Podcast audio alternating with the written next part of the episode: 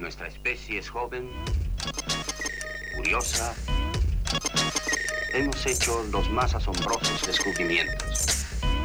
Radioscopio. Ciencia para tus oídos. Hagamos un muy sonoro experimento.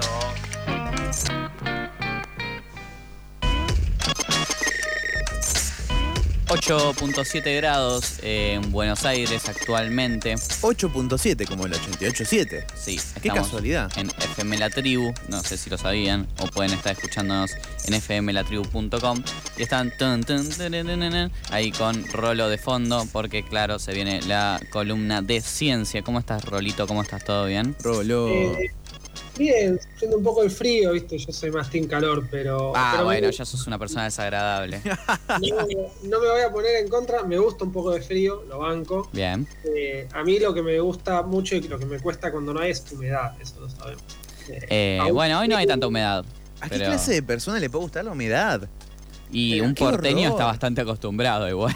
Yo la detesto, ¿no? Sí. Me, me, me- no sé, me hace sentir hinchado, con el pelo horrible, sucio. Andate a vivir al calafate, Nico. Ese es tu destino en el mundo. Está Eh, bien, tengo me un- sirve. Tengo un amigo en la radio que, que te puede ubicar, digamos, allá. Sí, Claro. bueno, Nehuen, mi compañero de los miércoles, por Claro, te vas ahí con Nehuen y bueno, nada, hacen la versión sureña de... eh, decir sureño en Argentina igual es muy distinto a decirlo en otros lugares del mundo, pero la versión sureña de pasadas por alto. Medio, medio porteñi, pero banco, Sí. banco el concepto sureño. Claro, La versión patagónica. Claro. claro Patagónica suena mejor. Sí, porque tiene más, tiene más, más prensa. Más patria Eh, grande.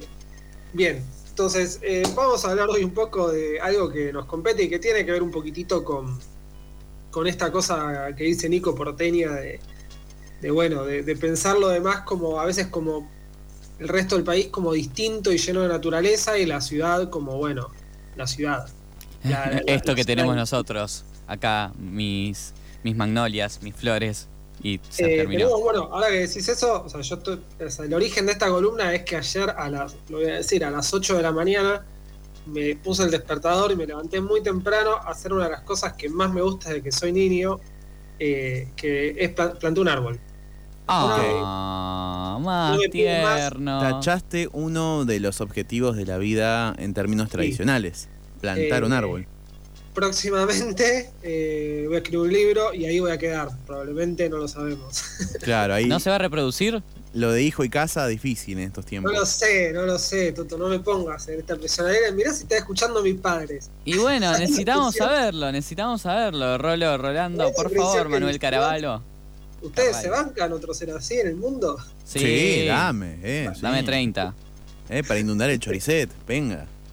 Eh, bueno, entonces planté un árbol, decía. Bien, sí, bien, buenísimo. Bien, Y nada, viste un cantero vacío, dije, voy a plantar un árbol. La ciudad necesita, en mi opinión, eh, nada, un poco más de naturaleza, es algo que yo sufro mucho viviendo acá. Hmm. Eh, pero no es algo que solamente yo sufro mucho, sino que es algo que, de alguna manera, aunque no nos demos cuenta, todos en la ciudad sufrimos bastante. Y la ciudad, que en realidad no es nada en sí, o no es un ente aparte, sino que es lo que hacemos entre todos, también necesita eh, de esos entornos naturales para ser sustentable en un sentido de, eh, de poder perdurar y de poder de, de llevar adelante una vida saludable. ¿Sí? claro. Hmm. Ahora vamos un poco mejor eso. ¿Cómo se hace esto? Bueno, en- en- principalmente a través de lo que es la biodiversidad. Hmm. ¿sí? Vamos a ver por qué. Básicamente, la biodiversidad se refiere a eh, la variedad de especies ¿sí? que viven en el planeta Tierra en general, ¿sí? o en un área en particular, o en un ecosistema en particular. Claro. Incluye todo. Incluye plantas, animales, bacterias, hongos, eh, totos, nicos, todo. Oh, somos Bien. biodiversidad, Nico. Uh, la ¿Lo estás sintiendo? ¿Sentís tu biodiversidad, Nico? Somos Ahí. bio- biodegradables y somos comida para los gusanos, Totó. No, Son yo estaba ricos. sintiéndola, la vibra ahí. No, yo no. Las cédulas, ¿qué pasa? Cédulas. las- Técnicamente igual son la Muy misma difícil especie. vibrar alto hoy. Eh, sí, entonces, como les decía, refleja la, la- la variedad de especies ¿sí? que vive en un ecosistema Claro.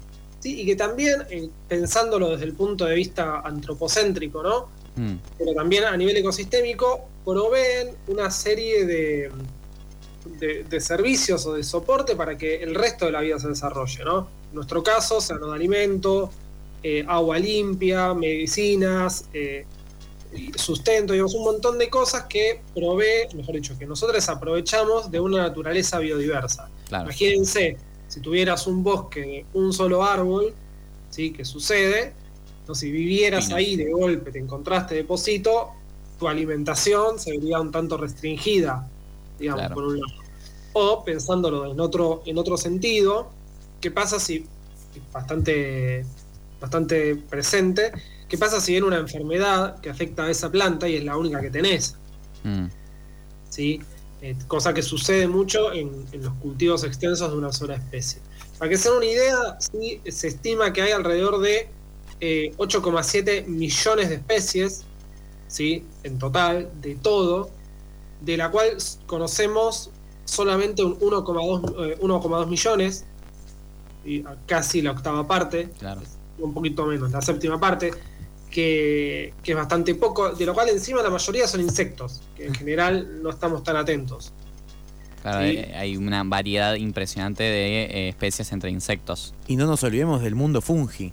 El mundo fungi es maravilloso. Hay un, hay un documental ahí en, eh, muy interesante. Así Con propiedades es. muy interesantes, los hongos muy ricas. eh, Además. importante.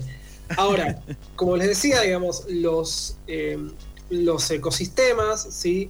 Y las, digamos, que serían las especies y las relaciones que hay entre sí, cuanto más diversos, más resilientes son, ¿sí? Mm. Más capacidad de adaptarse. Claro. Este caso de la enfermedad que les decía es uno, ¿sí? También tienen me- mejor capacidad para mitigar efectos de cambio climático, Mm, ¿sí?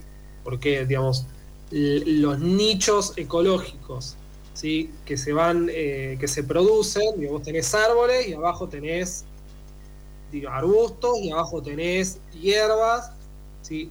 lo mismo a nivel eh, a nivel animales no tenés predador todo pero se arma toda una red que lo que hace es que el ecosistema se vuelve más saludable con más capacidad de responder ante ante cambios ¿sí? y por lo tanto más resiliente ¿Existe Y algo así como, perdón, existe algo así como una estructura en un ecosistema en una ciudad? Existe, por supuesto que existe. Mm, Sí, eh, existe y como decía, se mantiene y cuando faltan partes de, digamos, cuando faltan especies, cuando es menos diverso, se ve afectada esa capacidad de proveer distintos servicios. Voy a darles un ejemplo, mientras mi gata salta desde alto. Así son. Está viendo a ver si, si respetás tu lugar. Ahí, el gato arriba de Rolo. Está Qué ahí midiéndote. La gata es capaz de saltar y pisotear toda la compu y cortar la comunicación. ¿no? Es Por capaz. Claro. es capaz. es A ver qué vas a decir, hasta dónde vas rolando. Sí, sí. Más te vale que me nombres, dice. Sí. Eh, entonces, les doy un ejemplo, ¿no? Lo que sucede muchas veces es que lo- las especies evolucionan conjuntamente con, su, con el ambiente Mm, ¿sí? y se adaptan. Un Claro. ejemplo claro es, acá no se usa tanto, eh, los cactus en zonas áridas. ¿Sí? Cuando, si uno viviera en, no sé, eh, vamos a poner por un, por un caso acá, en San Juan, en Catamarca, y vos querés tener una planta tropical en el jardín y un pasto verde todo el año, y no, Mira, no funciona. ¿sí? Lo más razonable es que uses plantas del lugar que están adaptadas. ¿sí? Para eso hay una diversidad de especies. Entre paréntesis, me enteré que los cactus son solo de América. No existen en el resto del mundo. O sea, Ah. hay porque se llevaron. Mira. Vos vas al Sahara y no hay un cactus en el Sahara. Claro. Ah. Mirá qué buen dato. América, entre América del Norte y América del Sur. ¿no? Como la papa, por ejemplo, que la trajeron los españoles. No, perdón, que la llevaron de acá para allá, mejor dicho. Claro, pero eh, yo Y dije, los ¿cómo? caballos que vinieron de allá para acá. O los caballos, que había unos acá que se extinguieron y después lo volvieron a traer. ¿Viste? Mirá Así qué bárbaro. Sí, Eh, entonces, pero bueno, como decíamos, o sea, lógicamente ya sabemos que mucha de esta diversidad, de la biodiversidad, está amenazada. ¿Sí? Eh, se estima que para el próximo siglo la mitad de las especies va a desaparecer. Y con esa ¡Ey! pérdida de biodiversidad se pierden un montón de, de estas posibilidades de adaptarnos, ¿no? Porque Mm. el ser humano, si algo se caracteriza, es que hace uso, a veces, la mayoría de las veces, eh, irracional o se zarpa de, los, de las otras especies que conviven en el ecosistema. Mm, Ahora, una de las mayores presiones sobre los ecosistemas es justamente el, el cambio en el uso del espacio, ¿sí? o sea, en el uso del suelo. Claro. Alrededor de tres cuartas partes de todos los ecosistemas están modificados ¿sí? por la actividad del hombre, en parte por agricultura, y en Claro, parte yo pensaba en eso.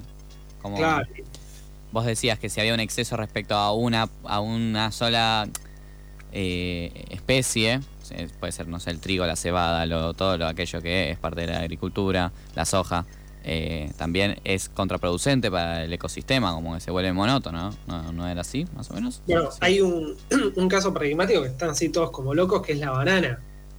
La banana es, eh, viste la banana es como, no se reproduce por semillas, y en dar algún momento da semillas, Mm, se reproduce porque se separa la misma planta, entonces son como clones. Claro. Ah, mira. Sí, En la misma variedad, y en particular hay una variedad que es más cultivada y que es muy sensible a una enfermedad.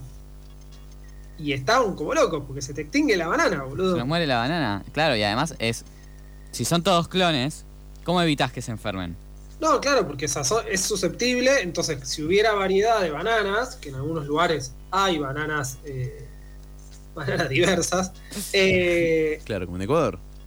Pará, y de hecho hay- voy a contar otra anécdota, porque esto es así, ¿viste? Ustedes tiran un hilo y salen mil cosas de mi cabeza. Claro.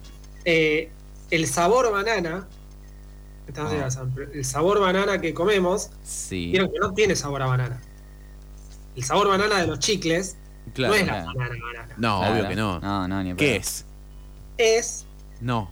te hago así con el dedito, No. es sabor banana de una banana que se extinguió. ¿Qué?